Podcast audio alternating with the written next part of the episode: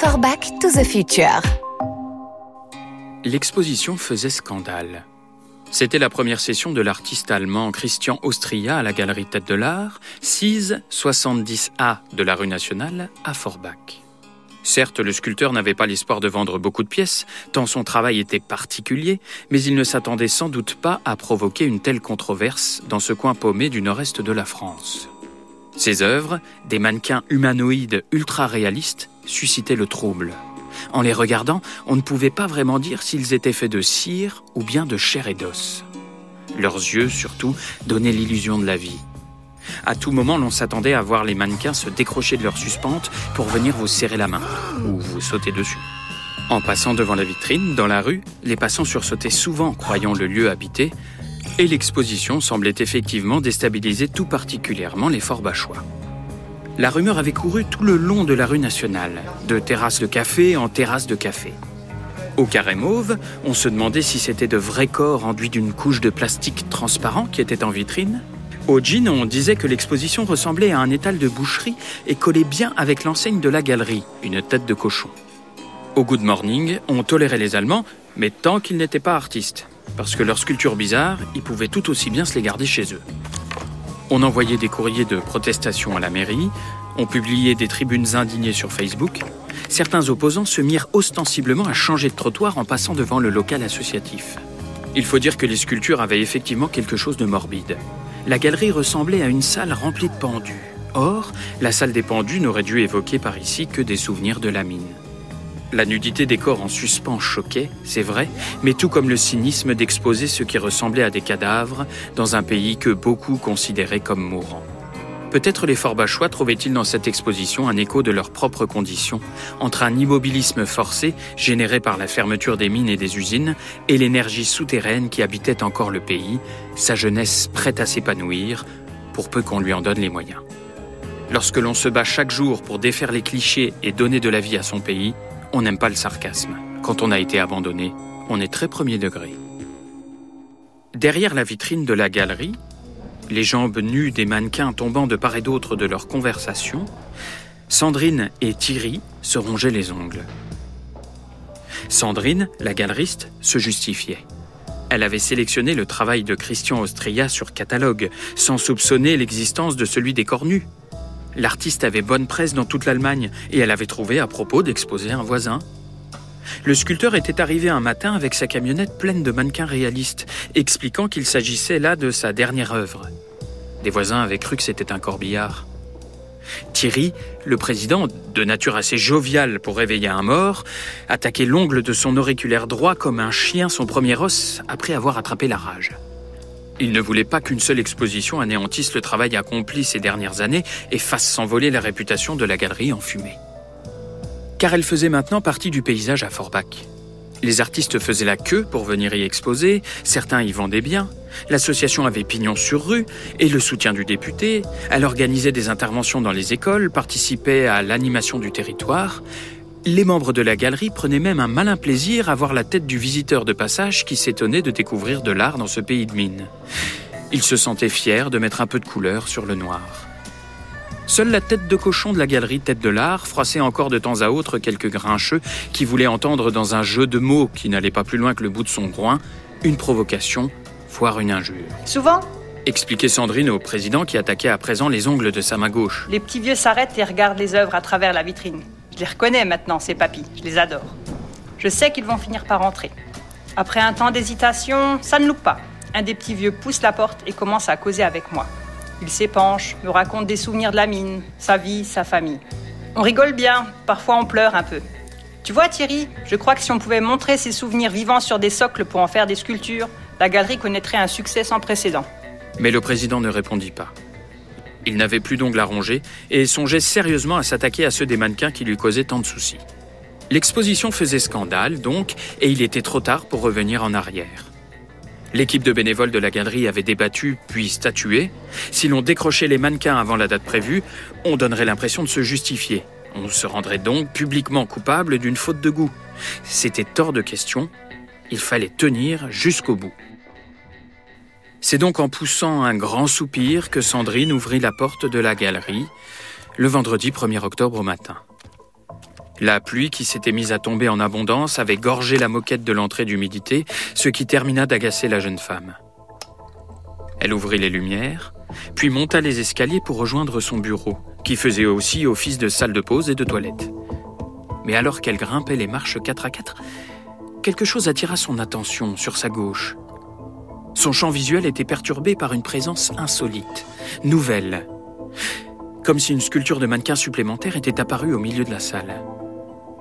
Lorsqu'elle tourna la tête, elle eut la confirmation que son intuition était juste. Un homme, entièrement nu, comme le reste des sculptures, était suspendu par un crochet au centre de la pièce. On avait recouvert son visage d'une tête de porc. En voyant le sang qui s'égouttait en dessous de l'œuvre macabre, Sandrine comprit vite qu'il ne s'agissait pas d'une sculpture de cire inédite, mais bien d'un véritable cadavre. Cette fois, le scandale allait avoir une vraie raison d'éclater.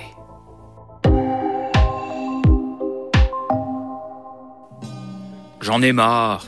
Sous prétexte que certaines affaires criminelles pourraient être liées entre elles, ma hiérarchie n'en finit plus de m'envoyer en Moselle. Tu passeras le bonjour au chleux. Et ramène-nous de la Wurst. Font partie des vannes les plus fines que l'on m'envoie dans les couloirs du commissariat de Lobo à Nancy. Depuis mes enquêtes à Ancy-Dorneau, Meisenthal et Talange, si un cas difficile se présente dans le 57, c'est Platini qui s'y colle. Je soupçonne mes supérieurs d'être contents de se débarrasser de moi. En arrivant à la gare de Forbach, je constate que malgré les enquêtes déjà menées de ce côté de la frontière culturelle qui existe entre Metz et Nancy, je suis sur le point de franchir un nouveau cap. Le chevalement rouillé qui domine le paysage, au loin, va me transformer en inspecteur de la brigade des mineurs. En chemin, par la fenêtre du train, j'ai aperçu les tours du quartier du Wiesberg, peintes en bleu ciel avec des nuages. Je me suis interrogé sur le drôle de choix de cette couleur et ses motifs, façon tapisserie de chambre d'enfant. Est-ce qu'une volonté inconsciente a tenté de les camoufler dans le paysage, de les confondre avec le bleu des cieux? Ah, c'est raté pour aujourd'hui. Le ciel est gris lavasse. Je pensais intervenir dans ce quartier rapport à sa réputation de plaque tournante des stupéfiants, carrefour européen géographique oblige, mais non. Direction le centre-ville dans une galerie d'art. Oh, j'aurais tout vu. À peine un pied posé sur le trottoir fort bachois devant la gare, que je suis accueilli par deux bâtiments imposants. La police nationale et la maison de l'Allemagne. Ah, ça donne le ton. Je remonte l'avenue Saint-Rémy, truffée de cellules commerciales abandonnées, sur les vitrines desquelles on a collé d'énormes photos de chatons. Je me demande quel est le directeur de cabinet ou quel président d'association des commerçants qui s'est dit un jour Eh les gars, on va coller des photos d'animaux mignons sur les vitrines de nos magasins fermés, ça va mettre de la gaieté. C'est aussi efficace que de mettre un pansement pas de patrouille sur une fracture ouverte du tibia. Heureusement que les kebabs et les coiffeurs restent ouverts et un vent tif on se livre manifestement à un concours d'originalité question enseigne. Évolue TIF, Star Kebab, l'art de plaire. Si un jour la police me met à pied, je quitte tout pour ouvrir un salon dans le coin et je l'appelle Mine de Air. Parvenu rue nationale, je repère un doudingue assis sur une chaise au milieu de la chaussée qui braille après les automobilistes. Bon, ça doit être le fou du coin. On croirait Jiminy Cricket qui dispense des conseils le caissier d'un péage de la conscience. Je réalise soudain que la vie fourmille dans les rues. Avec ce temps de chagrin et la réputation de la région, je m'attendais à trouver un cimetière à ciel ouvert. Et en fait, ça jacte de partout, en français, en allemand, en arabe. On se salue, on boit des cafés. On trouve une majorité d'hommes aux terrasses, c'est sûr, mais on entend des cris d'enfants plus loin et la rumeur du marché. La population cosmopolite du pays des mines a tissé des liens sous la terre. Tunnel de Babel. Bien. Je sors mon téléphone, consulte mes notes. La galerie que je cherche s'appelle Tête de l'Art. Punaise. Un cinglé qui gueule tout seul au milieu de la route, des chatons géants sur les vitrines, des coiffeurs philologues et une galerie à tête de cochon, je me dis que Forbach pourra bientôt concurrencer Bâle côté art contemporain. Voilà la tête de l'art. Un pauvre gars fait la manche devant la porte. Son chien a la même gueule que les gargouilles qui le surplombent. Alors je peux pas m'empêcher de me demander si ça fait partie d'une expo ou d'une performance. J'entre. Un gars avec un bouc qui descend jusqu'au milieu du torse me tend la main. Je remarque qu'il a les ongles rongés jusqu'au sang. Il se présente. Thierry Cruzem, je suis le président de l'association qui gère la galerie. Et puis il me présente la jeune femme qui se tient à ses côtés, Sandrine, la galeriste. C'est elle qui a trouvé le corps. On aurait aimé une autre publicité. Des années à se battre pour que notre association ait pignon sur rue, et, là, à cause d'un mauvais roman noir, tous nos efforts vont être réduits à néant. C'est pas faux. C'est la merde. Ah, je vais pas m'amuser à les rassurer, j'aurais l'impression d'être malhonnête. Je crois bien que c'est le mal politique du pays d'ailleurs de laisser croire à des possibilités de sortir du noir alors que tout le monde pointe à l'usine du désespoir. Alors j'enchaîne, professionnel. Vous connaissez l'identité de la victime Je demande, en descendant la fermeture éclair de la housse blanche suspendue, comme un boucher ouvrirait un sac chevillard. C'est un mort, me répond le bouc. Oui, bah merci, je suis flic depuis assez longtemps pour le constater. Je referme la housse. J'ai déjà pu étudier le macabre en photo. Un costaud, tatouage, râpé jusqu'à l'os sur tout un côté du corps. Je veux dire qu'il était déjà mort avant d'être accroché ici. Reprend le président. C'est un cadavre qui a été volé à la morgue, celui d'un moteur du coin qui s'est tué sur la route en allant bosser en Allemagne il y a quelques jours. On le connaissait tous ici. Je l'ai dit à vos collègues de la police scientifique. Ce gars était très reconnaissable à cause de ses tatouages. Apparemment, l'équipe de la galerie a eu le temps de cogiter et de se forger une conviction. J'en profite pour tirer sur le fil. Vous avez une idée de la personne qui aurait pu voler un cadavre dans une morgue pour en faire une sculpture d'art contemporain Et pourquoi il lui aurait foutu une tête de cochon sur le crâne On ne sait pas qui c'est. Mais on trouve que le crime a quelque chose d'ostentatoire, de volontairement provocateur. On veut nous envoyer un message. À la galerie Mais qui pourrait vous en vouloir à ce point Non, pas à la galerie. Un message à la ville entière. On pense tous ici que le choix du gars n'est pas innocent. Il travaillait à l'usine ZF, un équipementier automobile à côté allemand. Pendant la crise du Covid, il a protesté contre les contrôles entre la France et l'Allemagne et les tests systématiques imposés aux travailleurs frontaliers. Il faut dire que certains Allemands ont fait du zèle. Il a été beaucoup médiatisé pendant cette période via les réseaux sociaux. Ensuite, il a continué à manifester un temps avec les antivax, à gonfler les ballons bleus, blancs, rouges sur la place du marché. Jamais vous ne m'entendrez dire que sa mort arrange pas mal de monde et que quelqu'un a commandité son accident de moto, parce que ce serait faire le jeu des complotistes. Mais de là à voler son cadavre à la mort pour l'exposer au milieu de l'œuvre d'un artiste allemand, quelqu'un veut souffler sur les braises que le bûcher de la crise a laissé derrière lui. Deux vieux Marocains, bonnet brun sur la tête, nous observent à travers la vitrine en causant. La galeriste leur adresse un signe de la main. Ils parlent un sabir germanique avec un mélange d'accents étonnant. Sandrine me renseigne. Ils parlent le plate. Certains vieux ici ne parlent pas du tout le français. De toute façon, que vous soyez français, algérien ou marocain, le plate, c'est la langue de la mine. Les anciens le racontent bien. Ils n'ont pas nécessairement la nostalgie de la mine, mais bien celle de la solidarité dans le travail, des mots échangés en bas. Deux gars qui se disputaient au jour enterraient leurs différends lorsqu'il fallait descendre, parce qu'au fond, un conflit pouvait signifier la mort. Il fallait communiquer, alors on le faisait en plate.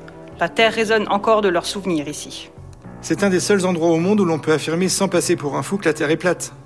Le trait d'esprit du président n'a pas effacé sa volonté farouche de démêler notre affaire. On m'a dit que vous aviez déjà mis l'artiste hors de cause. Vous êtes bien informé, je lui réponds. Il était nécessaire de l'interroger. On aurait pu le soupçonner d'avoir pété les plombs et d'avoir voulu parachever son œuvre de manière sanglante. Mais il a l'alibi le plus solide qu'on ait jamais donné. Ah oui? Il était avec la police au moment des faits. Effectivement. Puis-je vous demander pour quelle raison? Il venait de vernir une expo dans un squat à Berlin, composé exclusivement de mannequins amputés ou éborgnés, qui ressemblaient à des victimes de violences policières. Ça leur a pas plu, ils l'ont interpellé pour outrage. Et pendant ce temps-là, un maniaque accrochait une dépouille humaine dans votre galerie, à Forbach. Au début, je l'ai pas vu à cause des motifs de sa chemise qui ressemblaient à ceux du tableau accroché derrière lui. Le genre de chemise bariolée que portent les antiquaires ou les conseillers de la DRAC mais j'ai fini par repérer un gars qui suivait notre conversation depuis un moment. Je m'approche de lui et fais mine de m'intéresser à l'œuvre devant laquelle il est scotché, un collage psychédélique où des visages qui hurlent voisinent avec des punchlines écrites avec des lettres découpées dans le journal. L'enquête a l'air de vous intéresser? L'autre ne répond pas. Il retire sa paire de lunettes rouges, croise les bras et fouille le tableau du regard, comme si ça allait faire de lui un critique d'art patenté. Je le relance. Vous devriez savoir que la galerie est fermée. On n'entre pas sur une scène de crime comme ça. Je pourrais vous faire embarquer. Il remet ses lunettes calmement et puis me répond, les yeux toujours rivés au collage. C'est Sandrine qui m'a laissé entrer. Comme je suis le meilleur client de la galerie, j'ai eu le droit à ce petit privilège. Mais ne la réprimandez pas. Vous vous me prenez sur le sens de ma démarche. Je ne suis pas un fouineur. Bah éclairez-moi dans ce cas. Je savais qu'ils allaient faire venir un flic de la ville. C'est toujours la même chose ici. Quand il y a un gros truc qui déconne, on fait venir du monde de l'extérieur. C'est comme ça depuis la fermeture des mines. Mais si personne ne vous raconte le coin, commissaire, vous ne pourrez rien résoudre du tout. Vous n'êtes pas à Nancy ici. Le gars m'intrigue. Quel intérêt particulier avez-vous à ce que l'affaire soit vite résolue? C'est très simple. J'ai passé toute ma vie ici. J'en ai marre qu'on ne parle de nous que lorsqu'il s'agit de me remuer la merde. Accordez-moi une demi-heure, le temps d'une discussion autour d'un café. Et après, je vous laisse faire votre métier. Une démarche désintéressée, c'est cela. Je suis bien obligé de vous faire confiance. Pour l'instant, je nage en plein brouillard. En remontant la rue nationale, Pascal me raconte son parcours. La mine au fond, d'abord, et puis les cours du soir, les échelons gravis un à un pour terminer à la direction financière. Toujours en chemise, il ne semble pas souffrir du froid qu'octobre fait tomber sur la ville. Il s'anime, fait de grands gestes avec les bras en me racontant son pays. Il s'attarde sur les relations de Forbach avec l'Allemagne, toute proche. Si vous n'êtes pas d'ici, vous ne pouvez pas comprendre le lien qui nous unit aux Allemands. Ce n'est pas qu'une affaire de voisinage. Je parlerai plus d'un agglomérat. Nous formons une espèce de nation. Une nation transversale formée de deux populations mélangées. Beaucoup d'habitants de Forbach sont allemands et beaucoup de Forbachois se rendent quotidiennement en Allemagne. Imaginez-vous vivre avec deux langues qui chantent simultanément à votre oreille. Tout cela est mêlé. On va faire nos courses chez eux, c'est moins cher. Ils viennent faire leurs courses chez nous. Le vin, le chocolat et le fromage sont meilleurs. Quand ceux de l'intérieur nous traitent d'Allemands, ça me fait rire. La situation est bien plus complexe que cela. Effectivement. Mais en quoi ça va m'aider à trouver le cinglé qui a foutu une tête de porc sur un cadavre revenu d'entre les morts À force de la côtoyer quotidiennement, la frontière finit par s'effacer. Continue l'autre, comme s'il n'avait pas entendu ma question. Ça devient une abstraction. Alors quand la crise sanitaire est arrivée et qu'on a ressorti les barrières, ça en a perturbé plus d'un. On a trouvé un écriteau Französisch Verboten dans la forêt. Vous imaginez ça? Notre député s'est battu pour que Berlin ne dicte pas ses lois à la SAR franco-allemande. Ce que je veux vous dire, c'est que la réapparition d'une frontière matérielle a exacerbé des tensions. Je comprends. Vous voyez le panneau là-haut? Il me montre une plaque de marbre, fichée dans un mur, qui a été accrochée là un jour d'inauguration. Ils ont mis deux N à Robert Schuman. Comment voulez-vous jouer la carte de l'Union quand la construction européenne commence par une faute? Le cinglé de tout à l'heure traverse la route devant nous en hurlant. All right, all right. Il roule les airs. Son accent anglais va chercher des intonations du côté de Warzazat. Je le regarde, interloqué. Pour que le portrait de Forbach par Pascal soit exact, il faudrait ajouter une petite touche d'anglais chelou dans le grand mélange de sabir qu'il m'a décrit. C'est Johnny Parapluie, M'informe mon guide. une légende forbachoise. Nous nous arrêtons à hauteur du numéro 76, toujours sur la rue nationale. Vous ne remarquez rien? Me demande-t-il en me montrant une énième boutique abandonnée. Bah vous êtes gentil Pascal, mais d'habitude c'est le flic qui pose les questions. J'ai besoin d'avancer dans mon enquête, moi. L'enseigne Regardez-moi cette enseigne Sur la façade du magasin fermé, on peut lire, écrit en lettres majuscules, dans un graphisme très années 70, Spécial jeune. Pascal est intarissable. La voilà, la philosophie de Forbach. C'est une ville qui est restée bloquée sur une promesse non tenue. L'enseigne de ce magasin nous vend un avenir plein de mode, de fringues et d'opportunités. Et en dessous, on trouve une grille de fer et de la poussière. Tenez, encore un exemple. Dans l'imaginaire collectif, partout dans le monde, l'an 2000 représentait la promesse du futur, avec des voitures qui volent, de nourriture lyophilisée le week-end en amoureux sur la face cachée de la Lune. À Forbach, en l'an 2000, on a fermé les dernières mines. On a réussi à transformer le symbole de l'avenir en début de la fin. Ici, l'expression espérance de vie ne concerne pas seulement l'âge auquel vous allez mourir. Il faut prendre l'expression au premier degré. On se demande vraiment à quel espoir nous rattacher pour nous occuper à vivre. Quand je vois les papis algériens ou marocains qui trimballent leurs petits-enfants dans les brouettes le long des allées des jardins ouvriers, je ne peux pas m'empêcher d'imaginer qu'ils sont en chemin pour les planter, histoire de leur donner une chance de grandir. Même si dans ce pays, ça n'a pas trop fonctionné d'aller chercher un avenir sous la terre. Il marque une pause, me lance un regard plein de mélancolie. On est conscient du poids de notre passé, lucide sur notre présent, mais personne ne fait la jonction avec le futur. Notre pays est inféodé au sillon mosellan, qui s'accapare les grands projets et escamote les bénéfices du Luxembourg. Pour que le ruissellement luxembourgeois fasse un détour vers la Moselle Est et ne coule pas tout droit à la verticale dans le sillon, faudrait creuser un canal, mais on n'a pas d'élu assez puissant qui ait trouvé les bons outils. Pour l'instant, les seuls bons outils, ils sont en Allemagne. Deutsche Qualität, c'est bien connu. On est abgelegt, laissé de côté, classé, rangé, disqualifié. On nous regarde de haut et de loin.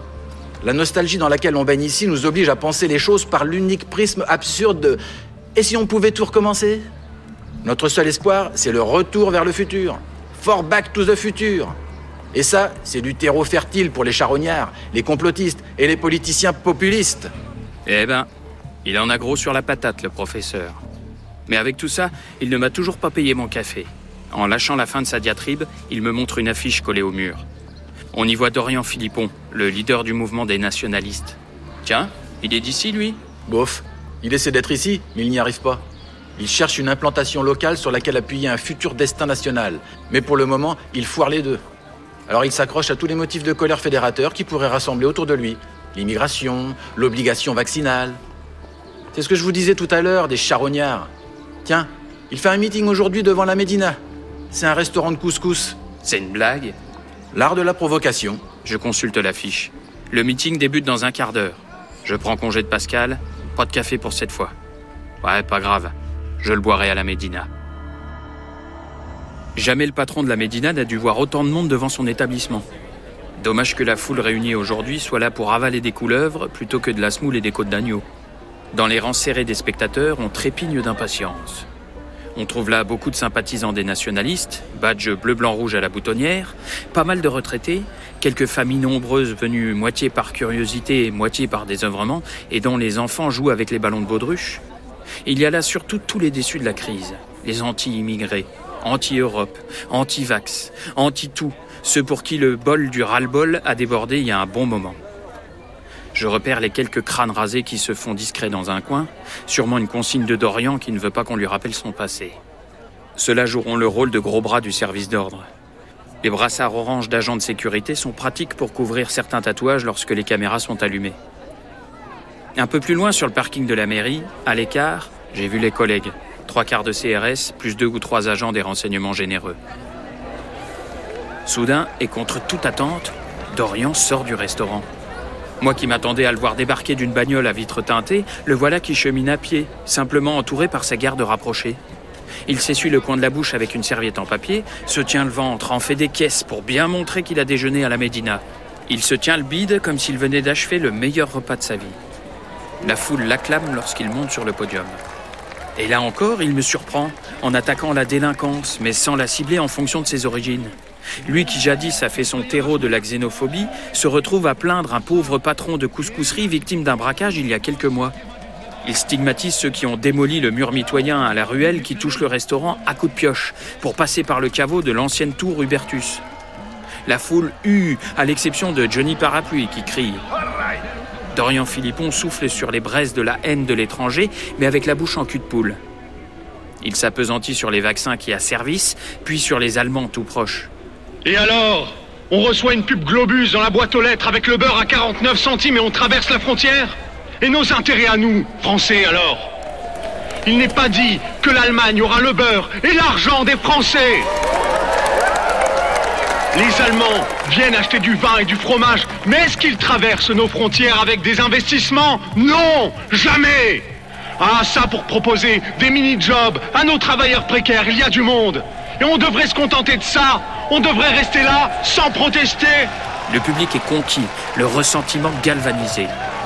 Le prénom du chef de parti résonne. Pascal m'a retrouvé dans la foule. Il m'explique que le système des mini-jobs est un dispositif allemand qui rémunère le travailleur pour des contrats à courte durée, avec un revenu plafonné à 450 euros.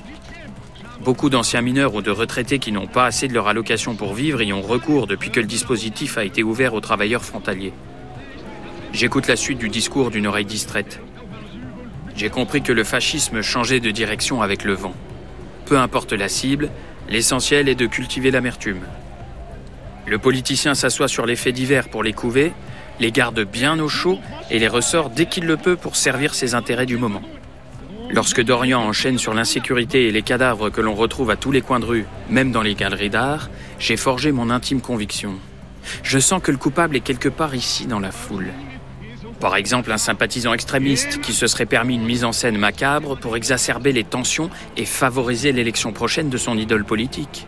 L'artiste est allemand, l'utilisation de la tête de porc a des relents racistes, le mort peut devenir martyr pour peu que l'on parvienne à faire porter le chapeau à des opposants. Ça colle trop bien avec les thématiques de Philippon.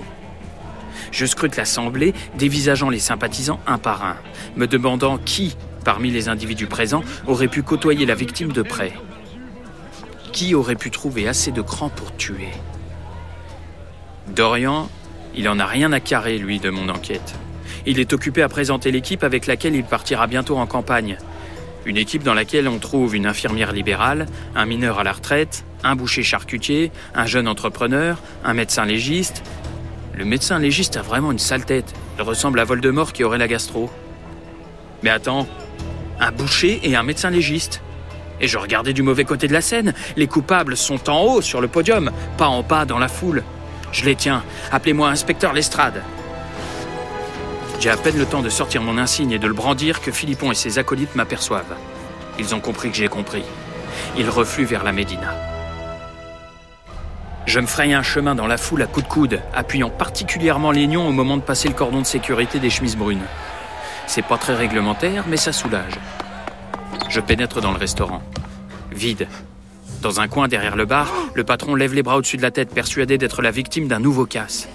Je lui montre mon insigne. Police, ils sont partis par où L'homme pointe du doigt un coin de la salle qui est en travaux. Ah, la galerie des cambrioleurs. Ces bâtards ont fui par l'accès créé par les braqueurs. Tout en évitant de soliloquer sur les politiques qui ne sont jamais très loin de mettre leurs pas dans les pas des bandits, je me contorsionne pour passer entre deux planches de l'échafaudage que les ouvriers ont laissé là. Dans le tunnel, j'entends des bruits de pas qui détalent, plus loin. J'allume la lampe de mon téléphone et je me lance à leur poursuite. Il existe des galeries sous Forbach, creusées par des prisonniers russes pendant la guerre. M'avait raconté Pascal. Elles vont vers le Schlossberg. Vous trouverez encore des vieux forbachois pour vous raconter qu'ils se sont cachés là pendant le siège de la ville, en novembre 44, pendant plusieurs mois. Je redouble d'efforts pour ne pas me laisser distancer. La galerie est humide et je suis en sueur à cause de mon imperméable qui me tient affreusement chaud. Devant la multiplication des affaires que l'on me confie, j'ai hésité à troquer mon légendaire par-dessus contre un cuir ou une veste en jean, histoire d'être plus à l'aise au moment de passer à l'action, mais j'aurais eu l'air d'un gars de la BAC. Alors non merci. J'ai ma fierté tout de même. Soudain, sorti de nulle part, une jambe se tend en travers de mon passage. Je trébuche et m'étale de tout mon long dans la boue du souterrain. La lumière d'une maglite me cueille, aveuglante, et me vrille la pupille. Puis le faisceau part éclairer par en dessous le visage du fumier qui m'a fait un croche-pied. Philippon. J'y crois pas. La torche lui fait une tronche d'adolescent qui raconterait une histoire terrifiante sous une couverture en colo. Je reconnais sa tête de faillot mal digéré, frustré chronique, genre deuxième de la classe, prêt à dénoncer le premier à la moindre bêtise pour prendre sa place. Le voilà qui cale sa lampe dans le mur pour se libérer les mains. Le haut de son corps reste dans la pénombre, je ne vois plus que ses jambes. J'avance la main vers mon holster pour sortir mon Six Hour, mais il m'écrase le bras avec sa semelle en faisant un Tu, tu, tu, tu. du bout des lèvres. Ne faites pas des choses que vous pourriez regretter, commissaire. Je sais pourquoi vous êtes là, mais c'est raté. Vous avez lamentablement échoué. Si vous savez pourquoi je suis là, c'est que vous avez commis le crime de la tête de l'art. Merci pour ces aveux circonstanciés, Philippon. Il faudra penser à bien tout répéter dans nos locaux une fois qu'on sera sorti de là. Je fais le malin, mais en vérité, je n'emmène pas large. Je n'ai pas prévenu les collègues de ma présence au meeting. Personne ne va arriver pour me sortir de là. L'autre appuie plus fort sur mon bras. Je sens la circulation du sang se couper. Je commence à avoir des fourmis dans les doigts. Je n'avouerai rien, cher commissaire, parce que je n'y suis pour rien. Cette mise en scène n'est pas un crime, c'était une blague de très mauvais goût qui a mal tourné, l'initiative malheureuse de membres de mon équipe un peu trop zélés. Certains se croient encore en Algérie où tout leur était permis. Ils n'ont pas compris qu'aujourd'hui, pour atteindre le pouvoir, il fallait se normaliser. Un bruit au loin. Sûrement une coulée de terre qui émiette un peu de la pierre de la galerie, rendue friable par les ans et l'humidité. Je ne sens plus du tout mon bras maintenant. L'autre me fait un mal de chien. Vous avez fui, Philippon, j'ai des centaines de témoins. Nous justifierons notre fuite en plaidant l'agression. Nous avons vu un individu s'agiter dans la foule et, étant donné le climat délétère qui règne à Forbach, nous avons préféré nous abriter. Malheureusement, le gentil policier parti à notre poursuite a été assommé par une vilaine pierre qui s'est détachée du plafond. Ce n'est pas faute de répéter à qui veulent entendre que ces galeries sont dangereuses, mon sang. L'espace d'un instant, je vois le reflet de la pierre mouillée qu'il brandit au-dessus de sa tête, prêt à me tuer. Cette fois-ci, mon bon Platini, t'es bon pour la rubrique des faits divers. J'imagine déjà les titres pondus par de mauvais journaleux. Un dernier but de la tête pour Platini. Le jubilé de l'avant-centre de la police. Et Plotch, Platoche. Je ferme les yeux, résigné. J'espère qu'on m'enterrera avec mon imperméable. Et la dernière pensée qui me passe par la tête. Et puis je sens la masse s'affaler sur moi. Pas celle d'une pierre, bizarrement, mais celle d'un corps tout entier. La pression sur mon bras s'est relâchée. Un filet chaud me coule sur le visage. Du sang. J'essaye de me dégager. La torche tombée à terre éclaire la scène. Bon sang, c'est Philippon qui s'est écrasé et c'est lui qui saigne. Je saisis la lampe et la dirige devant moi pour découvrir Pascal, une pierre ensanglantée dans les mains. Les petites éclaboussures de sang se confondent avec les motifs bariolés de sa chemise. Solidarité entre mineurs. Me lance-t-il, essoufflé. Dépêchez-vous, commissaire. Vous allez les laisser s'échapper. S'ils franchissent la frontière, vous êtes foutus. Je me relève en me massant le bras et je reprends ma course folle. La galerie débouche dans une cave. Je défonce la porte en bois et me retrouve sur le parking du Val de Thym. La place de la Kirbe. C'est la fête foraine qui, chaque mois d'octobre, anime Forbach, devient le point de convergence de la population, Pascal m'en a parlé. Les lumières stroboscopiques des manèges baignent la foule de reflets psychédéliques. Pour ne rien arranger, Octobre lâche à nouveau des trompes d'eau sur les couleurs bariolées de la fête, donnant naissance à des flaques fluorescentes. Je plisse les yeux à la recherche de mon légiste. Autant chercher une aiguille dans une botte de foin. Ah, chance Il me semble l'apercevoir qui court là-bas, sans doute en direction de la frontière. Un instant, il se retourne et me reconnaît. Mais, mais que lui arrive-t-il? Il change de stratégie, il fait demi-tour. Il essaye de se fondre dans la foule pour disparaître. Je repère immédiatement le manège le plus haut de la foire, le King Loop, et cours coller mon insigne contre la vitre en plexiglas de la caisse.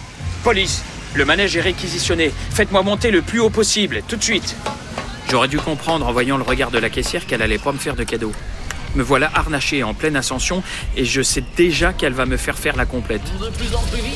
Le manège ne monte pas à la verticale, mais en tournant sur lui-même. Arrivé en haut, j'ai la tête en bas.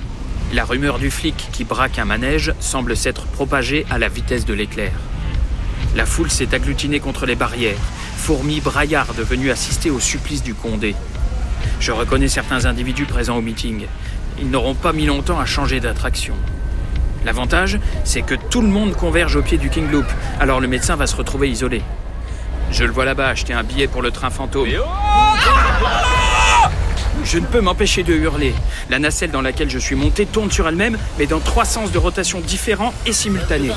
En une seconde, je suis comme centrifugé, collé à mon siège, sans autre repère que celui de ma propre frousse. Mon estomac se soulève et me rappelle que je n'ai rien avalé depuis mon arrivée ce matin.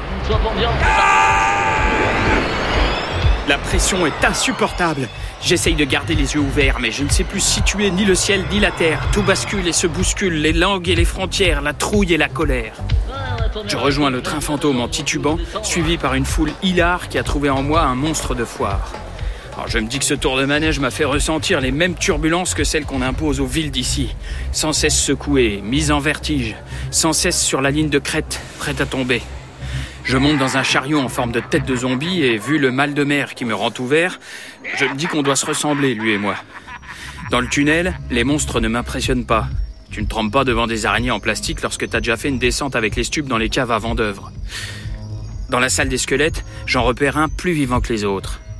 Le médecin légiste se tient droit, rigide, derrière une muraille faite de carton-pâte, laissant seulement apparaître son visage émacié, écrasé par la lumière blafarde du manège. Comment vous avez fait pour me retrouver? demande le médecin. Avant cette affaire, je n'aurais pas été capable de différencier un cadavre d'un mannequin. Vous avez utilisé deux fois la même technique. C'est pas très malin. La dernière attraction de la Kirbe de Forbach, ce jour-là, c'est la traversée de la foire par un légiste menotte aux mains. Un médecin qui, avec un zèle militant trop prononcé, a ruiné une carrière et une renommée en jouant les artistes contents pour rien. Au moment de confier le toubib aux collègues, enfin alerté par Pascal, je vois Johnny Parapluie danser sous l'averse, les lumières de la kirbe derrière lui, en train de crier Bien heureux, il hurle la météo folle de ce pays noir qui use les bonnes âmes et les convictions. Un pays dans lequel tout va bien, pour peu qu'on ait perdu la raison. C'était Meurtre et Moselle une nouvelle policière de fiction écrite par Nicolas Turon, réalisée et produite par l'équipe technique de France Bleu Lorraine. Continuez à écouter ce podcast sur l'appli Radio France ou sur francebleu.fr.